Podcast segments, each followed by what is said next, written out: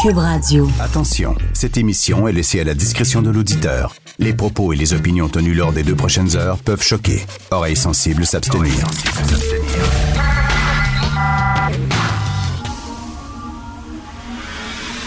Martino. De 8 à 10. Politiquement incorrect.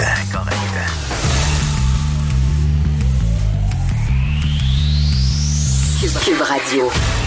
Il est déjà 8h05, les petits lapins, il faut se réveiller. Vous avez une manifestation à préparer, hein, des pancartes à écrire, des slogans aussi à inventer, des chansons.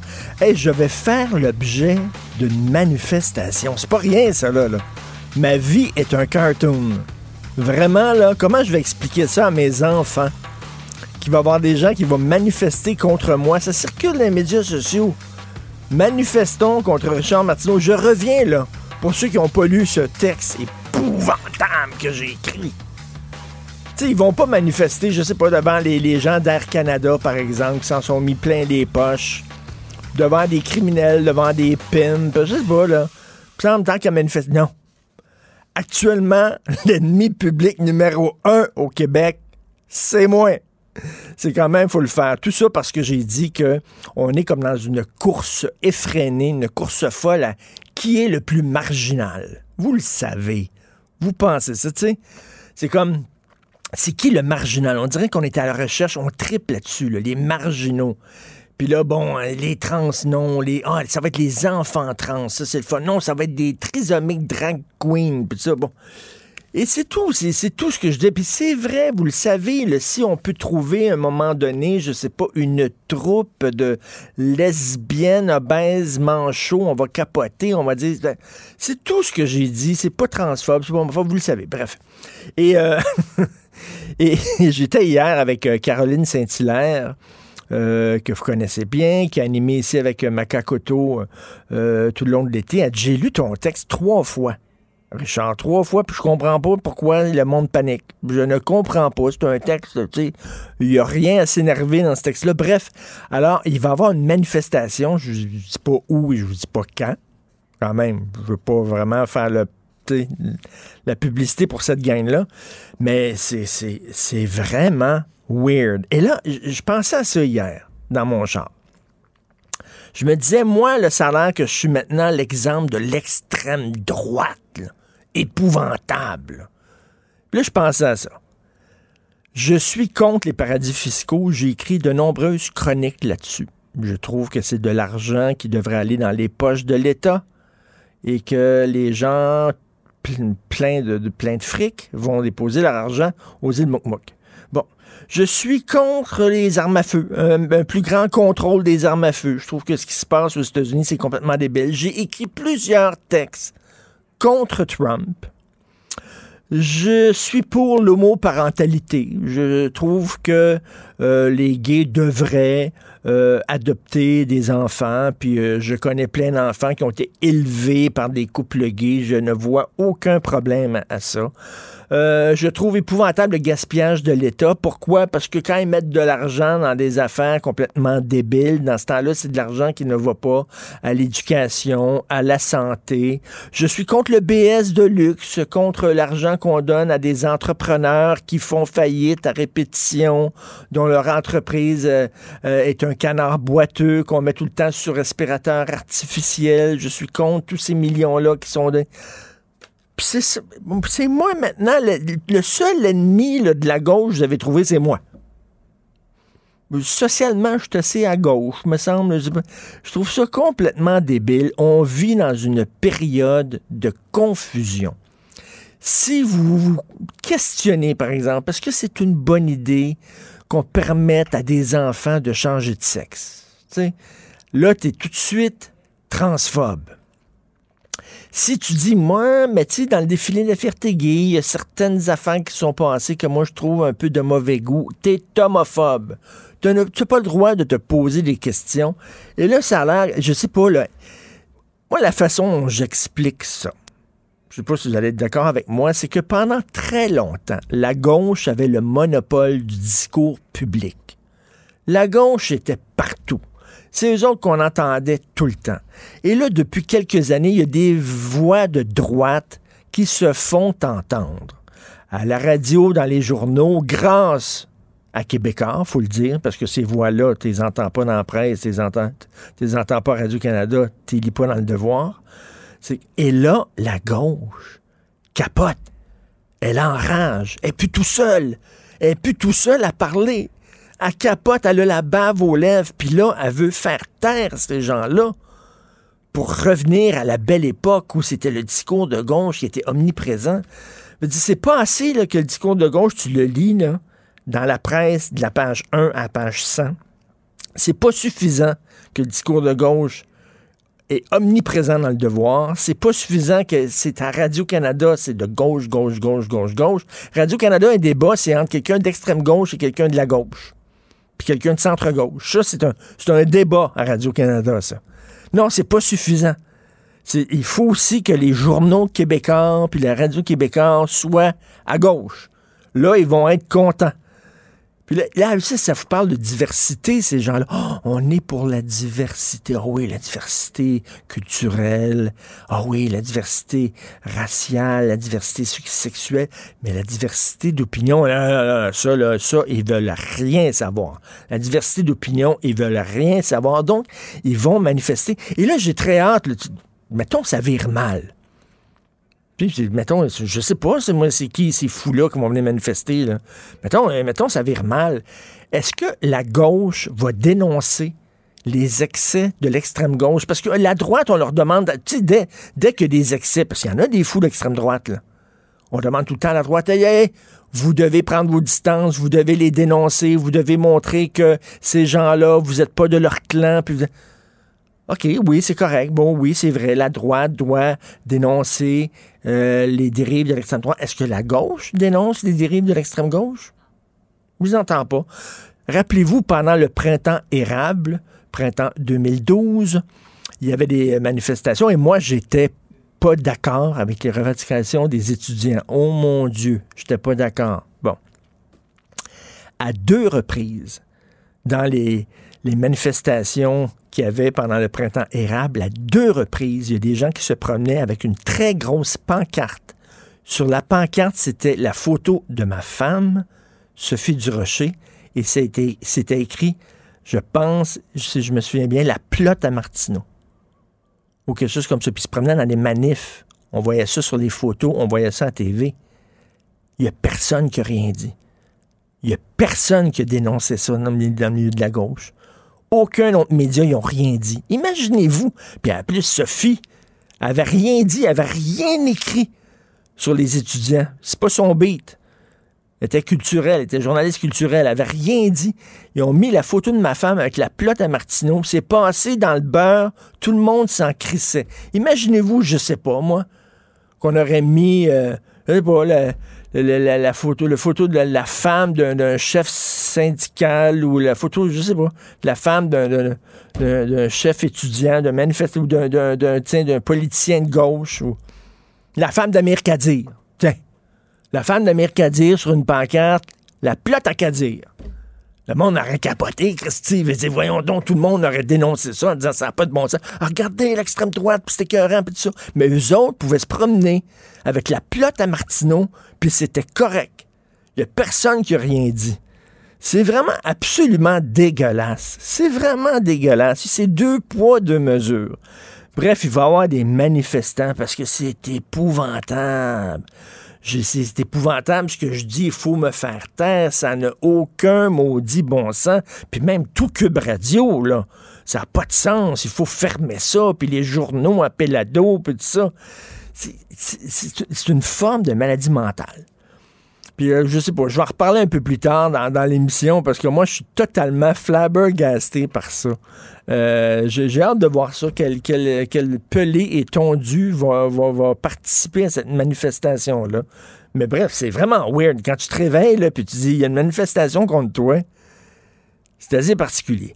On s'en va tout de suite à la pause. Vous écoutez Politiquement Incorrect.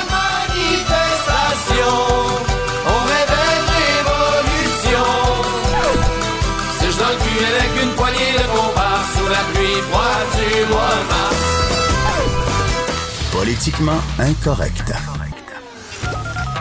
Joignez-vous à la discussion.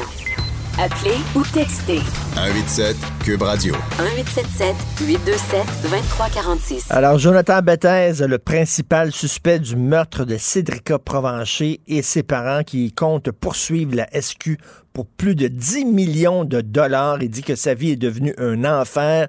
Il est sur le BS, il y a des menaces de mort. Puis tu sais, on n'a jamais réussi, hein? À avoir des preuves incriminantes contre Bethesda. Donc, lui dit, vous avez salopé ma vie.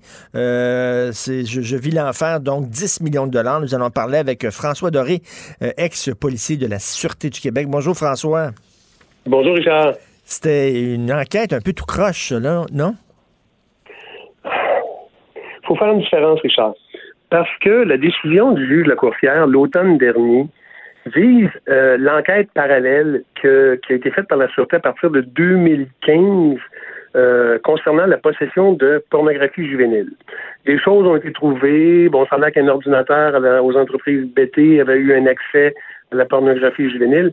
C'est de ce dossier-là dont le juge de la coursière se fait pour dire que la Sûreté a mal travaillé parce qu'ils ont fait des choses, euh, l'avocat de la famille, Betty et sa famille, bien sûr, vient euh, poursuivre la Sûreté, le gouvernement du Québec, certains policiers, pour 10 millions de dollars euh, à cause justement de ce, de ce dossier-là. Entre toi et moi, il n'a jamais été accusé pour la disparition et la mort de Cédrica. Et ça, c'est un dossier non solutionné. Tu sais, en anglais, ils appellent ça un cold case. Oui. c'est un dossier non solutionné et à ce que je sache, aujourd'hui, euh, il n'a toujours pas été accusé. Puis, écoute, le dossier est toujours ouvert. Si un élément de preuve venait s'ajouter permettant d'accuser une personne, je suis convaincu que les policiers en place le feraient. Ça n'a pas donné comme ça, mais enfin. Mais tu sais, là, on accuse les policiers d'être allés à la pêche. OK? de ne pas avoir eu des, des, des, motifs raisonnables, des doutes raisonnables, des preuves, d'être allé à la pêche. Mais souvent, les enquêtes, ça commence comme ça aussi, par un instinct. Tu as l'instinct que c'est lui, puis tu vas à la pêche. C'est-tu nécessairement une mauvaise chose, ça? Pas toujours, ça dépend comment c'est fait. Tu sais, j'ai vu le changement dans la police au niveau de oui, on va, on va s'essayer, on va faire de quoi, on va aller à la pêche, et là, évidemment, il y a des lois qui viennent qui disent tu te fais taper ses doigts. Non, tu peux plus faire ça comme ça. Il faut que tu aies des motifs. Ah, là, il faut que tu aies un mandat. Ah, là, il faut que tu aies une autorisation légale. Ah, là, il faut que tu aies ci, il faut que tu aies ça. Et les policiers doivent s'adapter aux changements euh, législatifs. C'est bien correct. C'est, ça fait partie, ça fait partie de la, de la game, ça, pour moi l'expression, encore une fois. Mais euh, oui, euh, dans ma carrière de policier, euh, tu pars euh, à une intervention de mm. trafic de drogue, parce que j'ai fait des mœurs longtemps. Trafic de drogue dans, le parc à Saint-Jérôme. Bon, c'était une, de nos targets. Ben écoute, combien de fois on est allé s'installer dans le parc comme si on était des flâneurs de parc et puis qu'on observait justement les dealers qui regardaient tout autour d'eux autres. Euh, puis là, oups, on allait derrière un buisson, on revenait, puis il y avait un échange avec quelqu'un c'était pas nécessairement une partie de pêche, on faisait de l'enquête. Et ça s'est changé avec le temps. Aujourd'hui, bien évidemment, il y a une poursuite qui va qui va être déposée contre la sûreté. 10 millions de dollars, on nous dit qu'on a on a gâché leur vie, on a gâché leur présent. Ben, tu sais, ça se peut, François, ça se peut. On ne sait pas ce qui s'est passé. Ça se peut qu'il soit innocent. innocent. Ça se peut que c'est pas lui, pas en tout, là. Puis si effectivement c'est pas lui, ben c'est vrai que sa vie a été totalement gâchée par, euh, par tout ça, là. Oui, mais euh, écoute, Richard, on peut on peut poser des questions jusqu'à la fin des temps. Euh, tu sais, entre autres, euh, il lui a été offert de passer le test du polygraphe. On s'entend, le polygraphe, le fameux détecteur, détecteur de mensonges, c'est pas admissible en preuve à la cour. Mais je peux te dire que ceux qui le font passer, euh, j'en connais quelques-uns, ce sont des experts pour aller chercher la vérité. oui, mais, mettons, mettons sur, le polygraphe, là, mettons, je suis accusé du meurtre de ma femme, mettons. Puis c'est pas moi, puis c'est pas moi. Mais je suis pas sûr que je le passerais le polygraphe quand même, parce que tu sais, j'aurais peur d'être tellement nerveux puisque soudainement, mhm. le polygraphe dit que c'est moi alors que c'est pas moi, puis là, je viens de me mettre dans la merde. Donc, le fait que je refuse de passer le polygraphe n'est pas nécessairement parce que je suis coupable. Absolument. Tu as tout à fait raison. Et tu n'es pas obligé d'accepter le polygraphe, sauf que, évidemment, tu peux avoir un résultat concluant, non concluant. Ça veut dire menteur, pas menteur ou non concluant. Euh, mais ces, ces, gens-là, puis le test du polygraphe qui dure plusieurs heures, mettent en confiance ceux qui le passent. Puis regarde, rarement j'ai vu des gens qui étaient outrés ou du moins, tu sais, euh, en fait, qui, qui, étaient débalancés à ce point après un test du polygraphe. Bon, ça c'est une des choses qu'il n'a pas faites. Euh, il y a des, éléments qui ont été trouvés à l'époque euh, qui pointaient en cette direction. Puis, tu sais, la, fameuse phrase, je la répète souvent, une tonne de soupçons, ça vaut pas une once de preuve. Ben oui. À quelque part, à quelque part, Richard, ça vient quasiment me, rassurer un petit peu que des policiers l'ont pas accusé à tort et à travers du meurtre de Cédrica Provencher sans avoir les preuves complètes. Et quand je dis ça, parallèlement à ça, ben, j'entends le juge de la coursière qui, qui blâme la sûreté pour l'histoire de la pornographie juvénile. Fait que, deux poids, deux mesures aussi. Hein. Ils ont abandonné l'enquête, finalement. Là. Ils ont dit euh, ils ont abandonné l'enquête contre, contre BT. Pour la pornographie juvénile, oui. Pour le, la mort de Frédérica Provencher, le dossier est toujours non solutionné, le dossier est toujours ouvert. Et s'il y avait des informations qui pointaient dans une direction, et si cette direction-là était Jonathan Betty, les policiers valideraient euh, l'information irait jusqu'au bout, j'en suis sûr. Là, à moins que je me trompe, tout ce qu'ils ont, là, c'est qu'ils conduisaient une automobile qui ressemblait à l'auto qui aurait été aperçue par un témoin. C'est la seule affaire qu'ils ont contre lui jusqu'à maintenant. C'est une des affaires, oui, absolument. Et ça, euh, je me rappelle la conférence de presse qu'on a fait au mois de septembre 2007. Je sais bien, c'est moi qui l'ai parti. Et la première phrase que je disais, c'est la disparition de Cédrica Provencher survenue le 31 juillet dernier a en réalité débuté le 29 juillet. Euh, parce que il y avait des gens du coin du quartier qui nous avaient dit qu'il y avait un homme qui cherchait, qui s'adressait aux enfants, cherchait un petit chien, véhicule rouge, hmm. véhicule rouge, véhicule rouge. À un moment donné, ça a été une vanne. On a fini par savoir que c'était un Acura de tel modèle et on a fait des demandes spéciales avec la Société d'assurance automobile du Québec pour savoir qu'au Québec, il y avait peut-être 250 quelques véhicules qui pouvaient ressembler à ça. Dans la région de Trois-Rivières, il y en avait curieusement, bon, Trois-Rivières, Mauricie, mettons peut-être 12, 13, 14, 15. Et dans la région immédiate, il y en avait combien? Hmm. Fait que, tu sais, il y avait des choses là. Il y a peut-être une, écoute, il y a peut-être une caméra vidéo qui n'a pas nécessairement fonctionné comme qui était supposé fonctionner.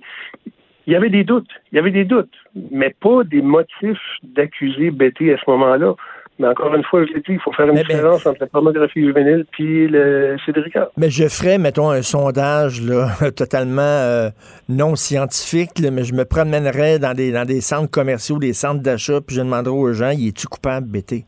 Je suis sûr que 90% des gens me répondraient oui. Oui, fait que le gars, comment ce gars-là peut se trouver, comment il peut sortir dans la rue, comment il peut se trouver un job alors qu'il n'y a rien, il n'y a aucune accusation qui était portée contre lui, là, pour, pour le cas de Cédrica? Oui, puis il doit toujours aujourd'hui bénéficier de la, présomption d'innocence parce que la police n'a pas été en mesure de prouver un geste criminel. Euh, même si on peut penser ce qu'on veut, puis je reviens avec euh, une tonne de soupçons pour point de preuve, on peut penser ce qu'on veut. Je comprends que sa vie euh, est difficile, je comprends que la vie de ses parents est difficile aussi.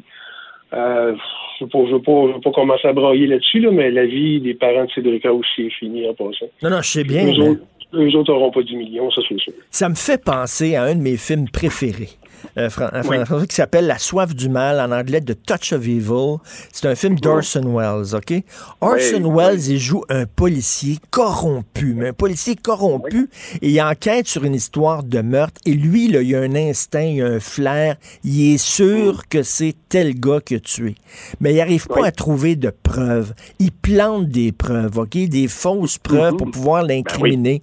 Et là, finalement, euh, euh, là, on, on découvre qu'il a planté des fausses preuves, donc sa carrière est finie. Euh, à la fin, euh, le policier corrompu meurt. Et à la toute fin, on se rend compte qu'il avait raison. Il avait raison. Mm-hmm. Le gars qui soupçonnait, c'était lui. Mais quand même, il y a une question d'éthique là-dedans, même s'il avait ben raison. Et même si, effectivement, le gars y avait tu n'as pas le droit de planter des preuves. C'est ça la Jamais. Jamais. On vit dans un état de droit où il y a des règles du jeu à suivre. Les criminels ne les suivent pas, ces règles-là, on s'entend, mais la police doit les suivre, même si, en bout de ligne, le gars s'appelle Jonathan Betty, puis depuis 12 ans, on pense qu'il est mêlé à la disparition de Cédric Provencher, il a encore aujourd'hui le droit à la présomption d'innocence. Puis regarde, je pense que son avocat puis sa famille vont mettre, va faire des pieds et des mains pour que la, la poursuite qu'ils entendent déposer sous peu se rende en cours pour débattre de certains éléments. Euh, qui, ma foi, le mérite d'être débattu. Moi, je pense que j'aurais pas fait un bon policier, François, parce que, tu sais, ça prend, mettons, tu le sais que c'est la personne, tu le sais, mais tu peux pas le prouver. Il faut que mm-hmm. tu acceptes que, bon, il faut que tu le laisses aller. Il faut que tu acceptes de le laisser aller. C'est pas évident, c'est pas, pas facile. C'est pas toujours évident, mais regarde, euh, dis-toi que ça se passe pas toujours en dedans de une minute ou deux. Des fois, ça prend plus de temps. Puis des fois, tu trouves d'autres choses. Puis des fois, tu trouves pas faut être capable d'accepter ça. Euh, c'est un jeu de recherche, d'indices.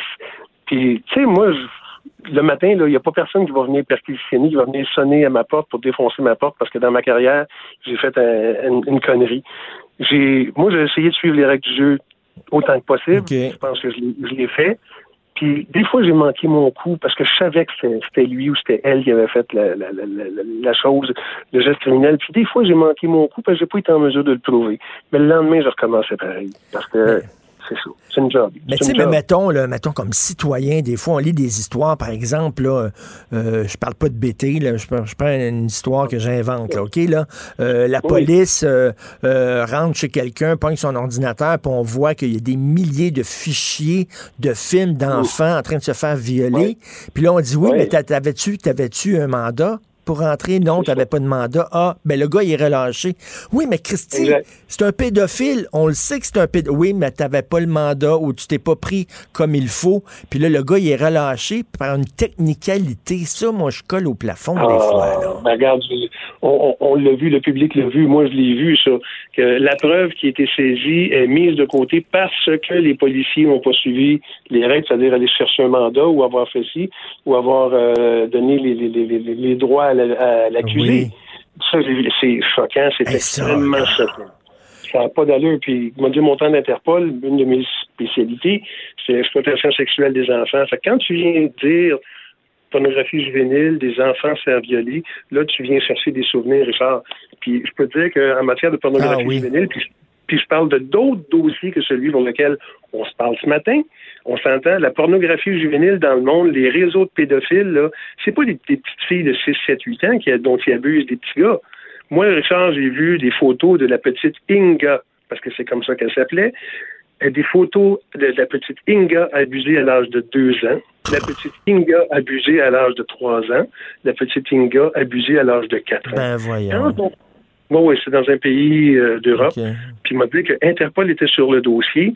Puis quand on a réussi à retrouver la petite Inga, puis où ces images-là avaient été tournées, on a mis fin à un réseau de pédophiles qui était très actif. Excuse-moi, c'est peut-être un aparté que j'aurais pas dû faire, mais quand tu as parlé de pornographie... Non, non, mais bravo. Mais écoute, eh, excuse-moi, excuse-moi, as-tu besoin d'aide psychologique, euh, François? Parce que je vois des images comme ça... Euh. non, on m'en a offert, puis quand j'étais Interpol, la GRC m'en a offert, puis oui, aujourd'hui, les, les, enquêteurs qui font ça, on leur, on leur en offre. Euh, sinon, c'est une question d'hygiène mentale, puis il faut comprendre une chose, c'est c'est un job.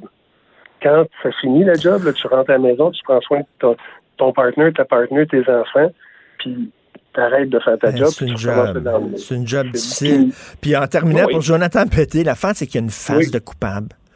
Il y a une face. Tu regardes la face, il y a une face de coupable, mais ça ne veut pas dire qu'il mm. l'est. Il faut quand même. Euh, on vit dans une société où de présomption d'innocence. C'est ça? Oui, tout à fait. Puis il faut, il faut le comprendre.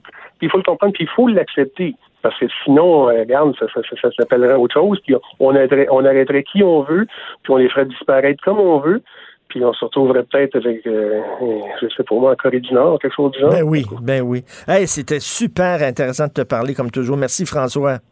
Ben, je t'en prie. Bonne journée. François Doré, policier de la Sûreté du Québec.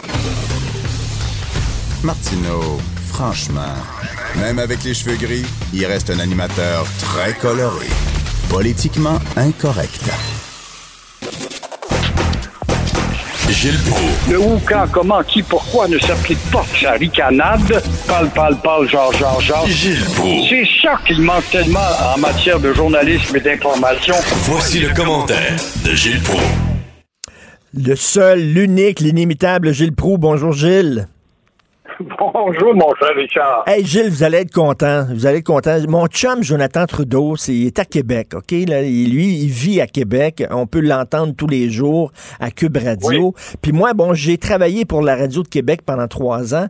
Puis j'allais voir les gens de Québec de temps en temps. Puis je leur disais à quel point le français se portait euh, mal euh, à Montréal. Puis ils me croyaient pas. Voyons donc, votre affaire, la loi 101. Puis voyons donc, puis vous chialez. pas. Là, Jonathan, il est venu passer une semaine à Montréal. Puis il a écrit en disant, ben, savez-vous quoi, c'est pire que tout ce qu'on me dit. Lui, il en revient Ah pas. là là. Il en revient pas. Il est tombé en bas de sa chaise. Là, il a vu la réalité enfin. Mais je suis très content. J'ai rencontré Jonathan pour la première fois. Je dois t'avouer et lui dire, je l'aimais pas tellement quand je le voyais au débat avec Paul Larocque, le très coloré Paul Larocque, par exemple, et chez toi de temps en autre. Je ne, je- ce gars-là a une tendance, vraiment un mauvais pli, un fond de malhonnêteté intellectuelle, et j'ai trouvé... C'est parce que c'est euh, un le- libéral. C'est parce que c'est un libéral. C'est pour ça que vous l'aimez pas. Ben voilà, moi je déteste les libéraux parce que ce sont des menteurs ou euh, des caves. Alors ils peuvent choisir, je suis pas un cave. Donc c'est un voleur. Mais non, je suis pas un voleur, mais je suis un cave. Alors c'est un peu ça. Mais là, Jonathan vient de passer à peine une petite semaine. Et si lui, Jonathan, qui est un bon observateur, un très bon journaliste en passant quand même, euh, ça te prouve comment Legault, Legault, le chef de toute la nation qui nous parle de notre affirmation, puis l'affirmation du Québec, puis encore une fois reprendre le dessus sur la dignité, ne voit rien, n'entend rien.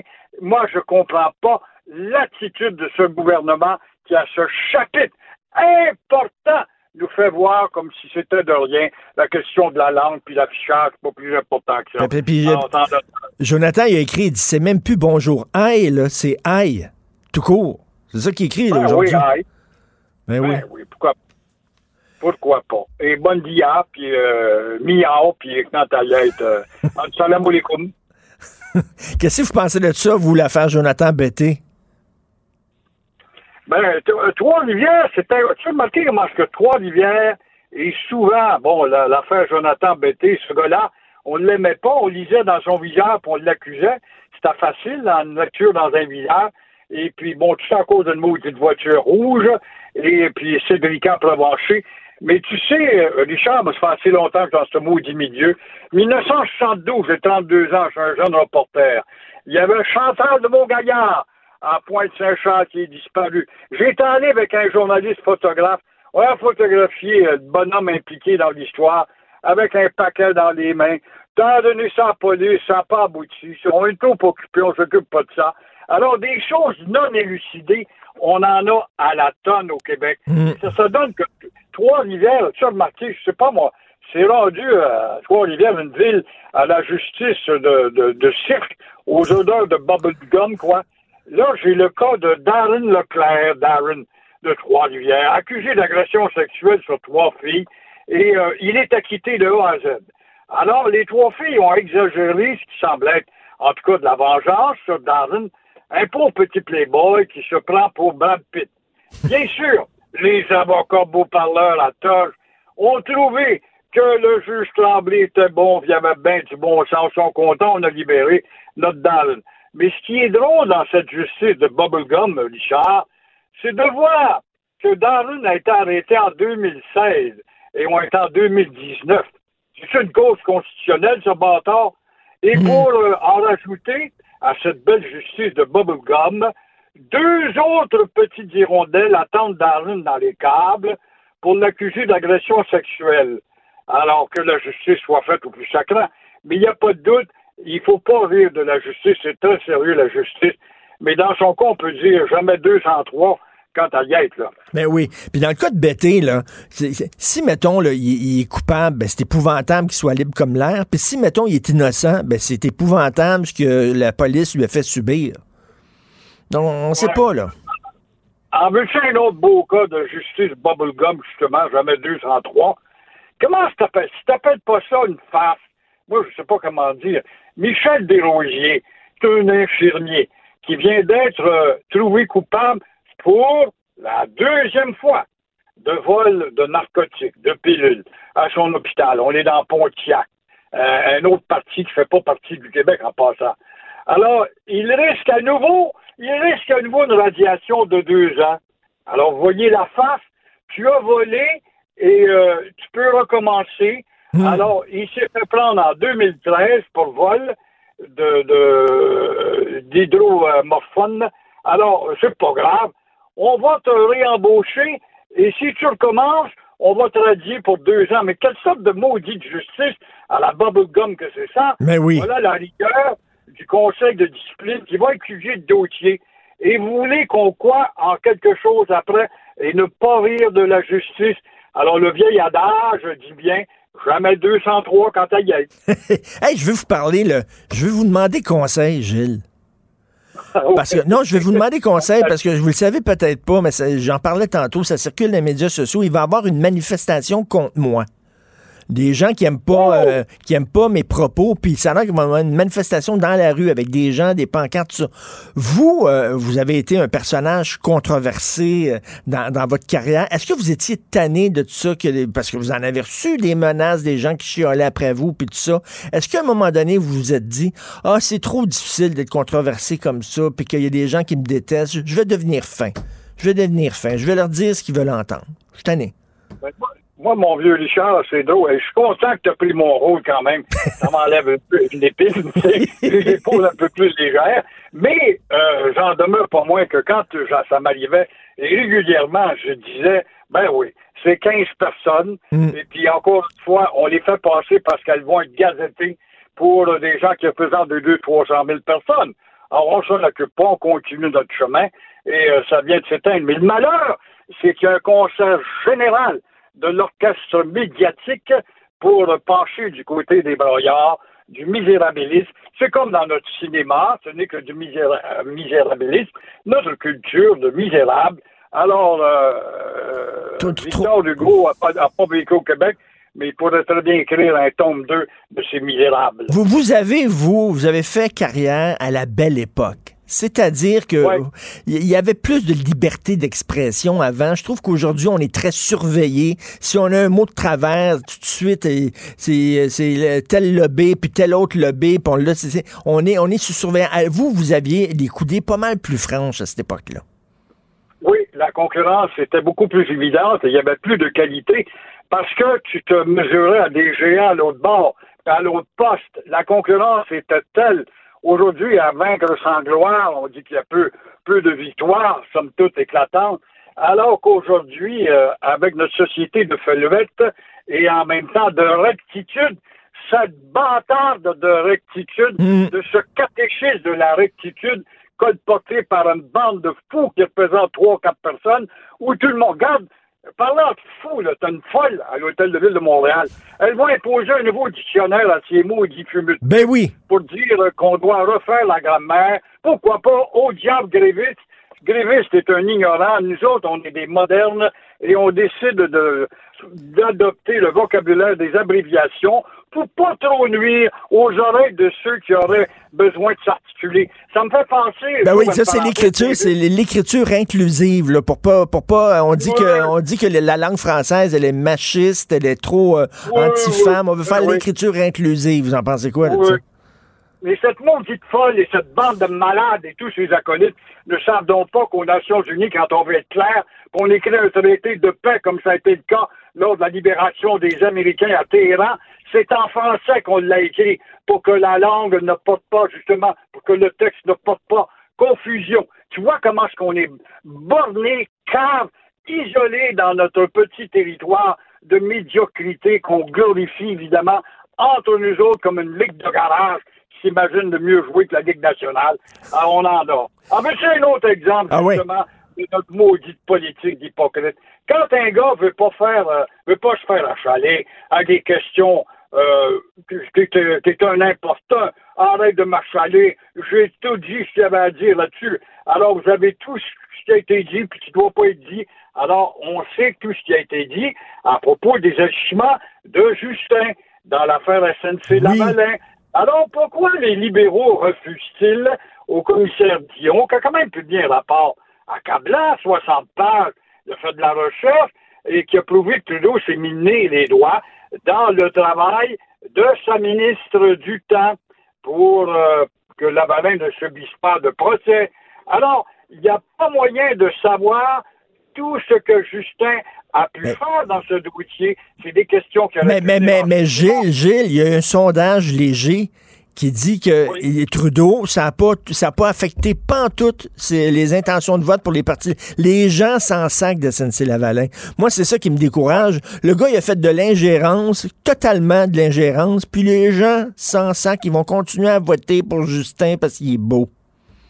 Voilà la culture de la, la ville de Montréal qui nous répare justement cette grande connaissance de l'indifférence et de l'analphabétisme politique. Alors, encore une fois, qu'est-ce qui va arriver? Peut-être le seul espoir qui reste là-dedans, Richard, c'est la publication du livre de Mme Jodie Wilson, de Rainbow, qui va sortir bientôt.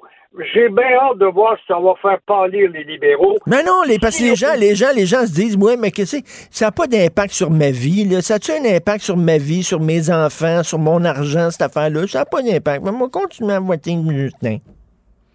Alors, en attendant, je donne des cadeaux, j'endors tout le monde. Les omnubiles, c'est tout. On est à l'heure des cadeaux et soyons au-dessus des lois. C'est ça la bande de câbles. Alors, si l'opposition frappe pas bien la balle, j'espère au moins que Globe and May, qui a été le premier à allumer l'étincelle, va en reprendre pour allumer au Canada anglais, où on est un petit peu plus averti en matière de politique, surtout quand il s'agit de développer une haine du Québec.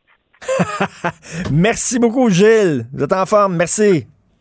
Au plaisir, à la prochaine. Et ensemble, avec les gens qui sont dans cette salle, on va continuer de travailler fort pour atteindre notre objectif, celui de bâtir un meilleur Canada pour tous les Canadiens. Richard Martineau. Politiquement incorrect. Cube Radio. On va parler maintenant d'économie avec Michel Girard, chroniqueur au Journal de Montréal. Salut Michel. Oui, bonjour Richard. Bonjour. Sur la péréquation, il y a une chicane entre François Legault et le premier ministre de l'Alberta. C'est qui qui a raison entre les deux? bon, très bonne question.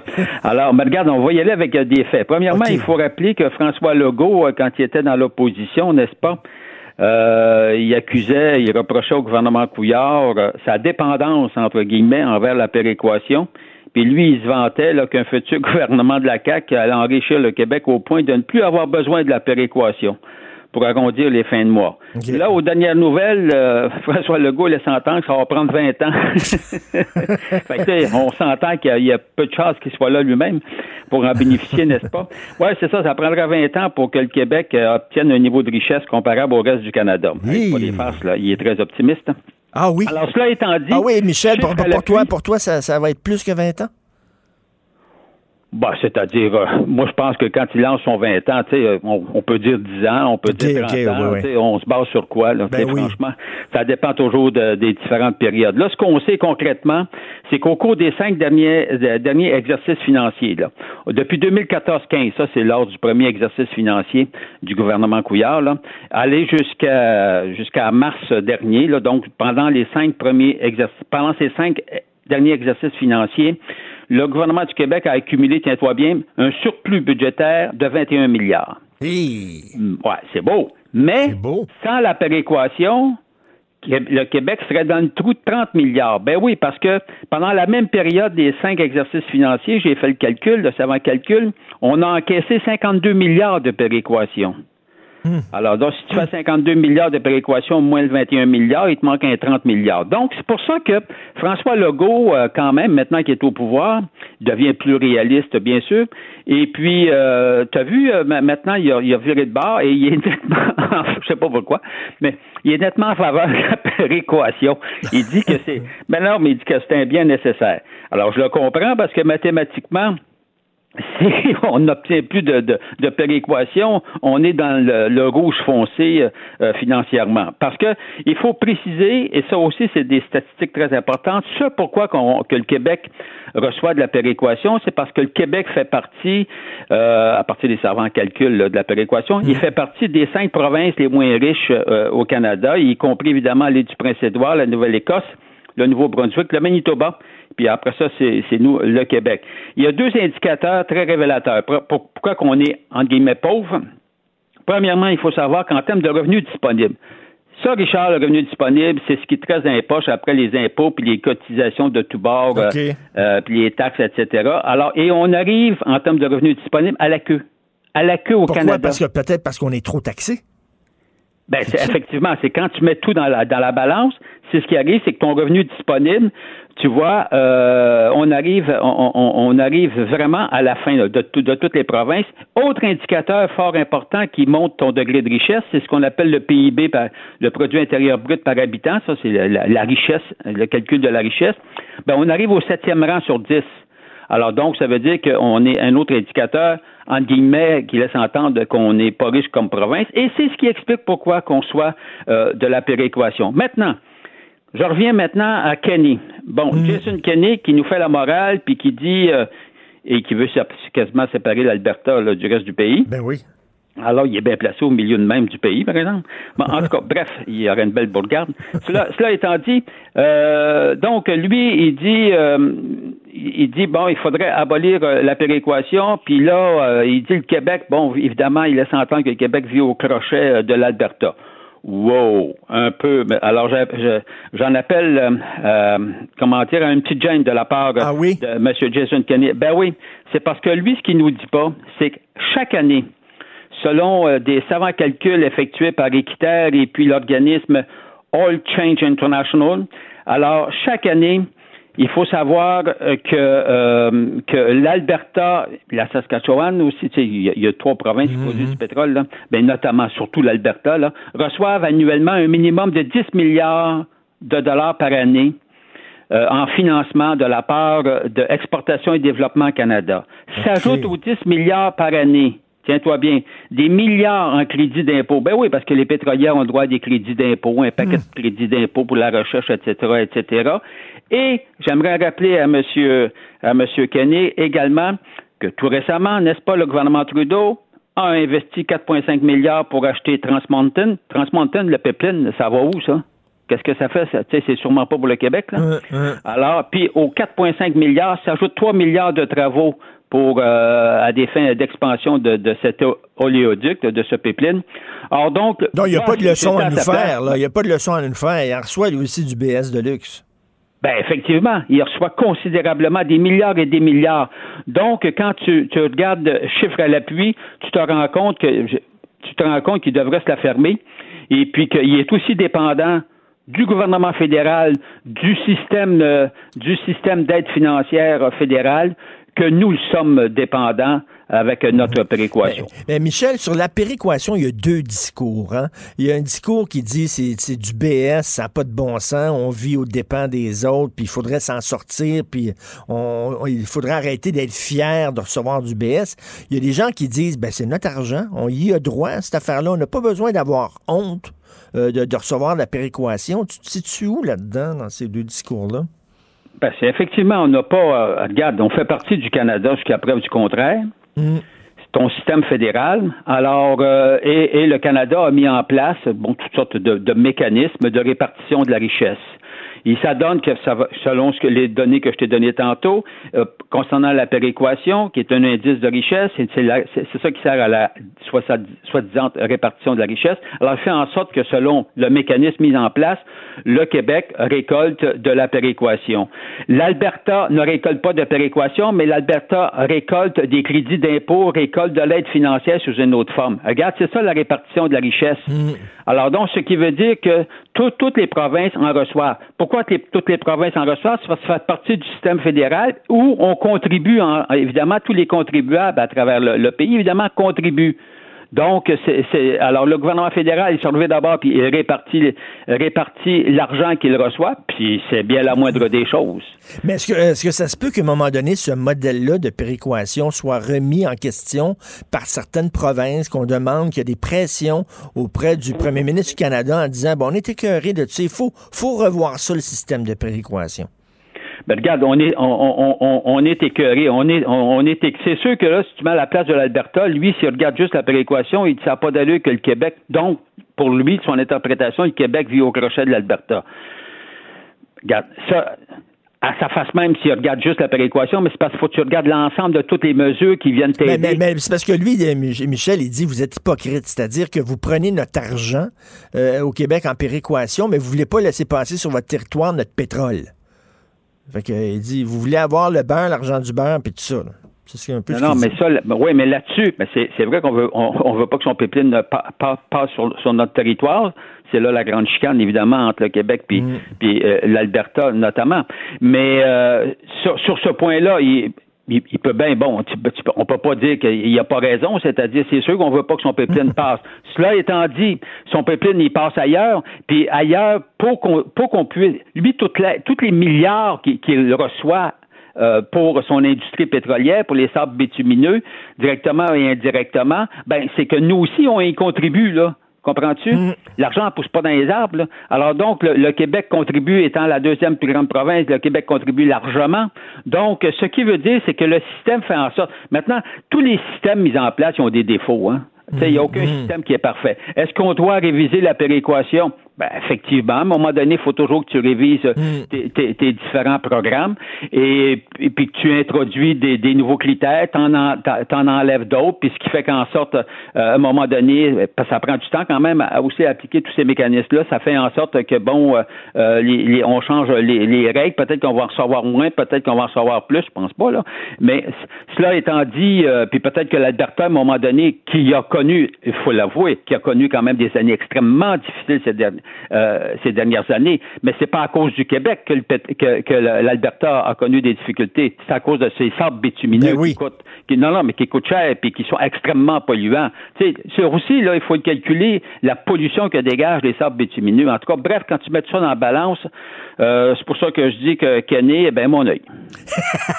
Et puis rapidement, Air Canada, les dirigeants d'Air Canada qui savaient fort bien que euh, allaient euh, mettre la main sur Air Transat, euh, là soudainement ils à go puis ils récoltent 200 pièces, plus que 200 pièces.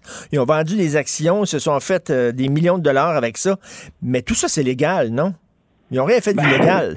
Ben, regarde, j'ai posé la question, moi, euh, aujourd'hui, tu vois, c'est ça, c'est, Pierre-Olivier Zappa là, qui rapporte qu'il n'y avait évidemment pas juste euh, Colin Rovinescu là, qui, qui a empoché, lui, c'est quand même 52 milliards, euh, 52 millions. Millions. Ah, il a pensé au milliard, mais en tout cas, c'est 52 millions, le pauvre. Alors, euh, et euh, mais c'est sûr qu'il y a d'autres membres de sa haute direction qui, sont passés aussi à go, comme tu dis. Alors, euh, et euh, ben nous, tu sais, une, une fois qu'on qu'on révèle ces informations-là, c'est l'autorité des marchés financiers qui a à analyser pour savoir si oui ou non il y a eu euh, euh, il, y a, il y a eu information s'ils ont bénéficié ou pas d'informations privilégiées. Alors nous, on peut pas on peut pas aller plus loin que de rapporter euh, euh, Mmh, ces faits-là. Puis l'autorité des marchés financiers, ben c'est toujours le secret. Hein? On ne sait pas qu'est-ce qu'ils font. Non, mais ils savaient, eux autres, les, les, les gens d'Air Canada, qui allaient, un moment, qui, qui, qui, qui allaient faire faut- un faut pour trouvent- Transat et que quand ils allaient annoncer d'achat sur Air Transat, que la valeur de leurs actions aurait soudainement euh, euh, euh, grimpé. Donc, il- il- En fait, moi, ce, qu'il faut reprocher, effectivement, c'est qu'ils sont sans gêne, on s'en aperçoit. Ben oui. Alors, la moindre des choses, par réserve, par prudence, il aurait fallu qu'ils attendent euh, la conclusion demain, n'est-ce pas, du résultat du vote, à savoir si oui ou non Air Canada met le grappin officiellement sur Transat. Alors, il aurait fallu qu'ils attendent, mais ils étaient trop empressés pour arrondir leur fin de mois et ils ont vendu. Ben oui. Alors là, c'est l'autorité des marchés financiers qui a fait son analyse pour savoir si oui ou non ils ont bénéficié euh, d'informations euh, privilégiées et c'est à ce moment-là qu'il y a un délit Parce que de- c'est demain, euh, c'est demain qu'on va savoir qui euh, est le nouveau propriétaire d'Air Transat. C'est demain. Donc, écoute, ça, ça a bien l'air que c'est Air Canada, là. Non? Mettons qu'on est rendu à 99,9. Ben oui. Les autres, là, les, les- les- Non, en principe, oui, parce que Air Canada a besoin de récolter les deux tiers des votes. Puis quand tu fais les calculs, tu vois, on, on, on, lorsqu'on ne sait pas, c'est est-ce que le fonds de la FTQ qui détient 11% va, oui ou non, déposer ses actions? Est-ce que la caisse qui en détient 6% va déposer ses actions? Mais ça, ça fait juste 17. Tu rajoutes euh, Pierre-Carl Pelado qui en a 1,6, c'est rendu à 18-19% Bon. Alors, euh, puis ça t'en prend au moins le tiers pour bloquer. Euh, alors, donc, c'est ça. Si on fait les calculs jusqu'à ce ah. matin, là, les probabilités sont rendues à 99,9. Bon, ça veut dire que bientôt, quand on va voler sur Air Transat, on va se faire servir en anglais. C'est ça la maudite affaire. Air Transat. Merci ben voilà. Merci Michel. Salut. Merci. L'art est dans la manière. Non, c'est pas de la comédie. C'est politiquement incorrect avec Martineau. La prochaine campagne électorale est à nos portes. Et je sais pas pour vous, mais moi, j'ai vraiment hâte. Il va gagner. Il va gagner. Je suis sûr qu'il va gagner. Je suis sûr. Ça a l'air que l'affaire de SNC-Lavalin, là, on s'en sac. On s'en fout totalement. Et ça, c'est de l'ingérence. Le gars, il a fait de l'ingérence. Il y a eu une décision euh, de la part de l'équivalent euh, euh, fédéral de, la direction des poursuites pénales en disant on veut qu'il y ait un procès contre SNC-Lavalin. On trouve que leur pratique était, était pas correcte était, euh, dommageable. Ils n'ont pas respecté la loi. On veut qu'il y ait un procès. Lui, il a dit, il est allé voir sa ministre de la Justice, euh, Wilson Raybould, puis il a dit non, non, non, écoute, quand même, ça n'a pas de bon sens. faut sauver SNC-Lavalin, c'est des jobs au Québec, etc. Puis là, grosse affaire d'ingérence, c'est pas, pas, pas rien, là. Ça fait deux fois qu'il est blâmé par le commissaire à l'éthique. Hein. Une fois, c'était son chum qui avait une île, euh, puis il est allé sur l'île, puis bon, il s'est fait payer un voyage euh, luxueux. Le commissaire à l'éthique lui dit non, non, non, t'as pas respecté les lois et les règles d'éthique. Et là, il se fait taper encore dessus par un rapport accablant par le commissaire à l'éthique en disant qu'il n'a pas respecté pour une deuxième fois les règles concernant l'éthique. Donc, il s'en fout des lois et des règlements, lui. Euh, la séparation euh, euh, du judiciaire puis du politique, il s'en fout. Il voulait sauver des emplois au Québec pour que ça paraisse bien, pour pouvoir avoir des votes au Québec, etc. Donc, c'est gros, on s'en fout. Il y a eu un sondage léger publié dans le Devoir. S'il y avait des élections aujourd'hui, ça n'a pas bougé. Euh, il y a 33% des Canadiens qui voteraient encore pour Justin Trudeau parce que les gens se disent, bouf, tout ça, c'est des affaires un peu abstraites, un peu théoriques, l'éthique et tout ça. Qu'est-ce que ça change à ma vie à moi? Ça m'enlève-tu de l'argent à moi dans mes poches? Est-ce que ça a un impact sur ma vie familiale, sur la vie de mes... Non. Bah, fait qu'on s'en fout s'il agit de façon non éthique. On s'en fout s'il agit de façon immorale. On s'en fout s'il n'a pas respecté les lois. On va quand même voter pour lui. Et c'est très drôle la façon dont tout ça, le dossier SNC-Lavalin, est couvert euh, au Canada anglais et au Québec. Au Canada anglais, les gens déchirent leurs chemises en disant ça n'a pas de bon sens, euh, c'est de l'ingérence, euh, c'est vraiment, c'est vraiment euh, minable ce qu'il a fait. Puis au, au, Québec, on dit, bah oui, mais la fin justifie les moyens quand même. C'était pour sauver des jobs, c'est quand même pour sauver des emplois au Québec. Oui, c'est vrai, il n'a pas respecté les règles d'éthique, mais quand même, c'était pour une, bonne, une bonne cause. C'est bien, on est très complaisant. Au Québec, on est très complaisant. C'est bien beau, là, oui, OK, bon, il veut sauver une entreprise, il veut sauver des jobs, oui, mais il y a des règles à respecter je reviens sur l'affaire de l'enquête policière contre, contre Betty. On en parlait avec François Doré. Il faut que tu des règles à respecter comme policier. Même si tu sais que le gars est coupable, tu sais, il faut que tu respectes les règles. Si un policier, mettons, là, il, plante des preuves pour dire, euh, pour faire arrêter quelqu'un, faire incriminer quelqu'un, l'envoyer en prison, ben, même s'il a raison, même si le gars est effectivement coupable, la cause est bonne, faire arrêter quelqu'un qui est coupable d'un crime grave, la cause est bonne, mais si tu n'as pas respecté les règlements, ben ça vient de tomber. Tu n'as pas le droit. de planter des preuves. Mais la même chose, même s'ils voulaient sauver des emplois, tu n'as pas le droit de commencer à passer par-dessus ton ministre de la Justice, puis passer par-dessus la direction des poursuites pénales qui, eux autres, ont dit on veut avoir un procès. En tout cas, je trouve ça, on est très, très, très complaisant dans cette histoire-là. Texte du devoir, le registre des armes à feu incapable de répondre à la demande. Ta minute, là. Il semble, il n'y a pas longtemps, il disait Ça n'a pas de bon sens. Les gens ne font pas enregistrer leurs armes à feu. Vite, envoyez, là.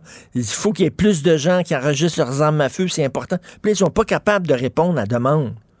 C'est encore tout croche. Ça va-tu ça va être le même trou financier que c'était au fédéral, ça? Devait coûter X, puis ça a coûté comme des gonzillions de dollars. On, a creusé vraiment une dette incroyable avec ça. Ils sont pas capables de répondre à la demande. Voyons donc. Le ministère a confirmé que 137 000 demandes d'immatriculation au registre n'avaient pas encore pu être traitées. Ils font quoi? 137 000 demandes? Il me semble qu'il disait qu'il n'y avait pas suffisamment de gens qui faisaient euh, immatriculer leurs armes à feu, puis là, ils sont pas capables.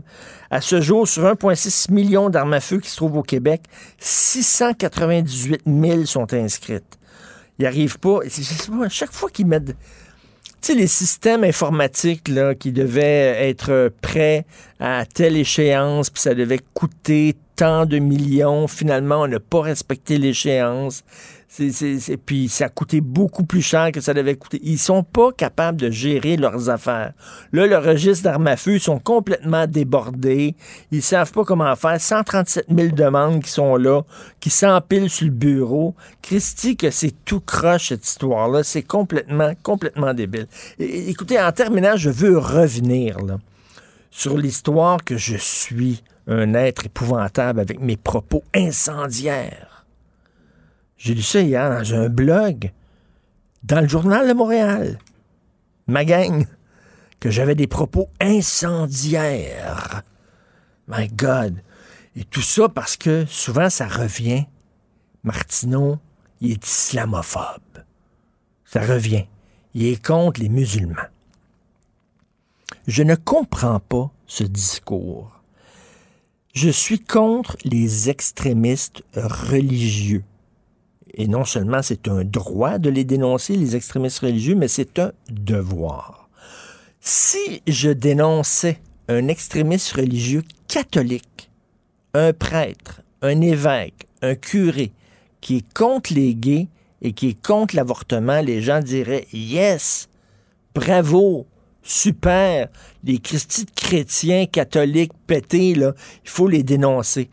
Mais si tu dénonces un imam qui tient les mêmes propos contre les femmes, contre les gays, là, soudainement, tu es raciste. Pourquoi? Parce que l'imam, il n'est pas blanc. L'imam, il a la peau basanée. C'est un arabe. Ah! Ben là, tu n'as plus le droit de les dénoncer. Tu n'as plus le droit de dénoncer parce que c'est des gens racisés. Je m'excuse, mais moi, je lutte contre le racisme. Et être antiraciste, ça veut dire que la couleur de la peau ne compte pas. C'est pas vrai que tu n'auras pas une job parce que tu as la peau foncée. Il faut pas s'arrêter à la couleur de la peau, mais la même chose pour critiquer les gens. Il faut pas s'arrêter à la couleur de la peau quand on veut critiquer quelqu'un. Un imam qui tient des propos anti-femmes, anti-gays, il faut les dénoncer. Quand je dénonce, moi, je sais pas, un curé qui est misogyne et homophobe, est-ce que je me fais dire que je suis christianophobe? Non. Je me fais dire bravo, Richard. Tu dénonces des extrémistes religieux chrétiens, bravo. Mais quand tu dénonces des extrémistes religieux musulmans, là, t'es islamophobe. Complètement ridicule, ça. C'est absolument débile. Moi, je suis tanné de, ce, de, de ces, accusations qu'on me porte en disant que je suis raciste, islamophobe. Non, je suis contre les extrémistes religieux. Savez-vous pourquoi? Parce que je défends les droits des gays. Parce que je défends les droits des femmes. Et je trouve que la religion n'a pas à dire quoi que ce soit sur les femmes et les gays. Et c'est contre moi qu'on va manifester. Parce que je défends les femmes et les gays débile. Période de grande confusion, période de grande ignorance, et ça, c'est le résultat de notre système d'éducation. On n'éduque pas. En France, là, quand tu es un étudiant à l'école en France, on te fait faire des, un argumentaire. Il faut que tu développes un argumentaire. Thèse, antithèse, synthèse. Ils font tout ça en France. Ils sont habitués, les étudiants français, à avoir des arguments. Thèse, antithèse, synthèse, ils font tout ça. Ils ont 10 ans, ils ont 12 ans, ils ont 15 ans. Ils en écrivent plein de ça. Et ça permet de développer un argumentaire. Ici, mais non. Ici, c'est le vécu. On fait pas ça, là. Fait qu'ils n'ont pas d'argument. Ils sont, puis il est raciste, lui, puis là, lui, il est sexiste, Fastino. Tu dis, ah oui, t'as lu ces textes? Là? Moi, ça m'arrive souvent, je t'aime pas, toi, ah oui. Là, j'aime pas tes textes. Ah oui, lequel t'as lu? Ben, je sais pas, je te dis pas. Ben, ça, c'est brillant. C'est super brillant. My God, là, hein? Système d'éducation extraordinaire. Toi, là. On s'en va tout de suite à la pause. L'art est dans la manière. Non, c'est pas de la comédie. C'est politiquement incorrect avec Martineau. Adrien Pouliot, qui est avec nous, chef du Parti conservateur du Québec. On va parler de Donald Trump. Salut, Adrien. Salut Richard, ça va? Euh, très bon été? Ben, très bon été. Et toi? Ah, content d'être avec toi encore cette saison. Ben, c'est certain qu'on va se parler cette saison. Écoute, là, là, Donald Trump, il dit, je suis un homme d'affaires, je suis bon pour faire de l'argent. Puis pendant longtemps, on s'est fait dire, écoute, grâce à Trump, l'économie aux États-Unis, ça va bien. Euh, Il y a des jobs, tout ça. Donc, ça prouve que quand même, c'est un bon leader. Mais là, on dit, non, non, non, là, on s'en va vers une crise économique, là. Puis il y a même le FMI qui dit que la Maison-Blanche est en train de ralentir l'économie mondiale. Euh, ma blonde, moi, à, à, à boursicote. OK? A de l'argent, a des actions, elle regarde ça régulièrement chaque jour. Puis chaque fois que Donald Trump, il pogne les nerfs contre la Chine, la bourse, elle plonge. Puis ma blonde regarde ça, puis elle dit, hein, le maudit Donald encore. Je suis en train de perdre l'argent à la bourse à cause de lui. C'est-tu un bon gestionnaire ou un mauvais gestionnaire? Selon toi? Écoute, ben d'abord, tu sais, un président, c'est pas lui qui crée les emplois, là, on va s'entendre là-dessus. Là, un président, ça, ça peut aider le commerce, ça peut nuire au commerce. Euh, dans le cas de Trump, euh, c'est hallucinant là, avec tous ses tweets, on ne sait plus dans quelle direction qu'on s'en va, mais là, actuellement, on parle de récession aux États-Unis et c'est sur- surtout, évidemment, les démocrates qui parlent de ça parce que les autres, ils essayent de planter Trump, mais la récession dont on parle ou dont parle le FMI, c'est un peu à cause de la guerre commerciale qui a lieu actuellement. Et, tu sais, Richard, le- le- il faut comprendre une guerre commerciale. Pourquoi est-ce qu'on est embarqué dans une guerre Oui. commerciale? Bon, Trump, lui, il pense que les déficits commerciaux, c'est pas bon. Et ça, c'est un peu la théorie mercantiliste. Là, c'est que pour Trump, un déficit, ça représente de l'argent volé aux Américains. Et, mais, mais tu sais, le commerce, l'échange, c'est toujours gagnant-gagnant. C'est gagnant pour les Américains. Il y a des millions de transactions mutuellement bénéfiques qui ont lieu quand on a de l'échange.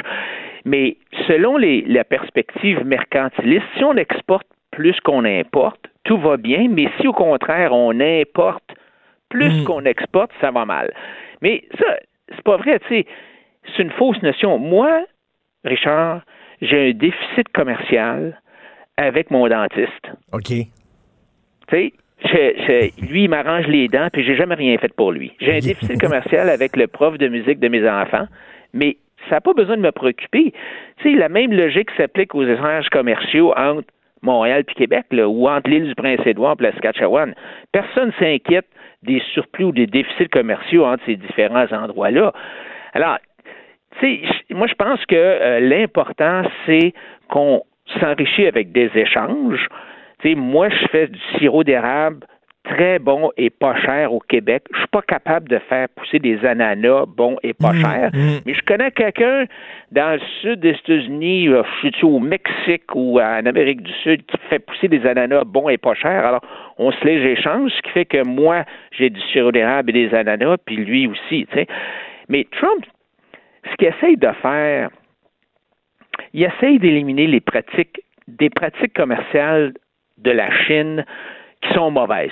La Chine a toujours forcé les Américains qui voulaient faire affaire en Chine à euh, faire ça avec des entreprises, des co-entreprises. puis là, euh, où les Chinois étaient propriétaires à 51 puis ça, ben, ça forçait un peu les, les, euh, les Américains à donner leurs secrets commerciaux en échange d'un accès au marché. Et euh, on l'a vu, par exemple, les grands manufacturiers d'automobiles, GM, Vaux, Toyota, étaient toujours obligés d'avoir des acteurs locaux plutôt que de faire affaire euh, eux-mêmes. Sinon, ils étaient obligés de faire face à des droits de douane là, de, de, de 40% puis évidemment, ben, les Chinois, ce qu'ils ont fait, c'est qu'ils en ont profité pour apprendre comment faire des autos puis à copier les autos. Tu sais, Mm. tu sais les Chinois, les Chinois, les, Chinois, gens- les, les Chinois, ils s'en foutent pas mal là, des autres, des, des copyrights puis tout ça. Là, on le Oh, sait. Là. Ils font de l'espionnage industriel. Ouais, absolument. mais en même temps, c'est le fun de voir un président qui dit parce que tout le monde lèche les bottes des Chinois. hein. On veut, on veut faire affaire avec les Chinois. Puis personne se lève en disant aux Chinois, hey là, là, il y a des règles à respecter. Puis là, Donald Trump il dit, ok, vous voulez profiter de la mondialisation, c'est correct, mais respectez les règles de la mondialisation. Moi, je trouve ça rafraîchissant qu'un qu'un président ait le guts de parler aux Chinois comme ça. Bon, alors moi, c'est ça. Je pense que Trump est dans le champ quand il, quand il dit qu'il y a un déficit commercial. Mais par contre, il y a des choses, je pense, que tu as raison. Tu sais, la confrontation de Trump contre la Chine, c'est le ben, c'est peut-être le premier, pas, je sais pas si c'est le premier, mais en tout cas, il a vraiment, euh, tu sais, euh, il a, il a mis son pied à terre. Et ça, ça a permis de faire connaître le régime corrompu puis despotique de Pékin. Tu sais, euh, la- le soulèvement qu'il y a à Hong Kong actuellement, là, je ne veux pas dire que c'est grâce à Trump, mais je pense que les gens de Hong Kong se sentent c'est enhardi de, de se soulever parce qu'ils savent que euh, la Chine est sous la loupe. Euh, euh, tu as eu aussi une réorganisation des chaînes d'approvisionnement mondiales qui étaient autrefois trop dépendantes de la Chine. Ben là, il y a un paquet de compagnies qui sortent de la Chine puis qui s'en va, qui s'en vont au Vietnam ou ailleurs. Alors, tu sais, puis l'autre chose aussi, c'est que les, les médias maintenant, et même les entreprises, il y a des entreprises américaines qui disent tout haut, ah, hein, c'est pas bon ce que Trump fait, mais ils vont voir Trump dans son bureau puis ils disent, hey, continue, continue, parce que nous autres, on est écœurés de se faire brasser par les Chinois, mais on n'ose pas le dire tout haut parce qu'on veut pas perdre la business des Chinois. Alors, c'est la même affaire pour les médias. Ben, c'est ça. Il y a, mais, il y des gens qui disent oui, mais quand Trump là, il, il brasse les Chinois, ça a un impact, mettons, sur, sur la bourse mondiale, puis ça a un impact. Mais qu'est-ce que vous préféreriez? Vous préféreriez qu'il ferme sa gueule puis qu'il fasse rien? Ben, tu sais, tu le vois parce que dans, tu sais, il y, il y avait un temps où Pékin intimidait les entreprises de médias. Puis euh, les entreprises de médias avaient peur d'exposer le rôle du gouvernement dans les, les, les cybercrimes, les vols de propriété intellectuelle, puis tu sais, même la persécution de, de, de certaines minorités ethniques en Chine. Mais maintenant, avec l'attitude de Trump qui n'a pas peur d'attaquer la Chine puis de l'exposer, tu as beaucoup de médias mondiaux qui ont moins peur. Tu sais, on voit une couverture de presse plus critique.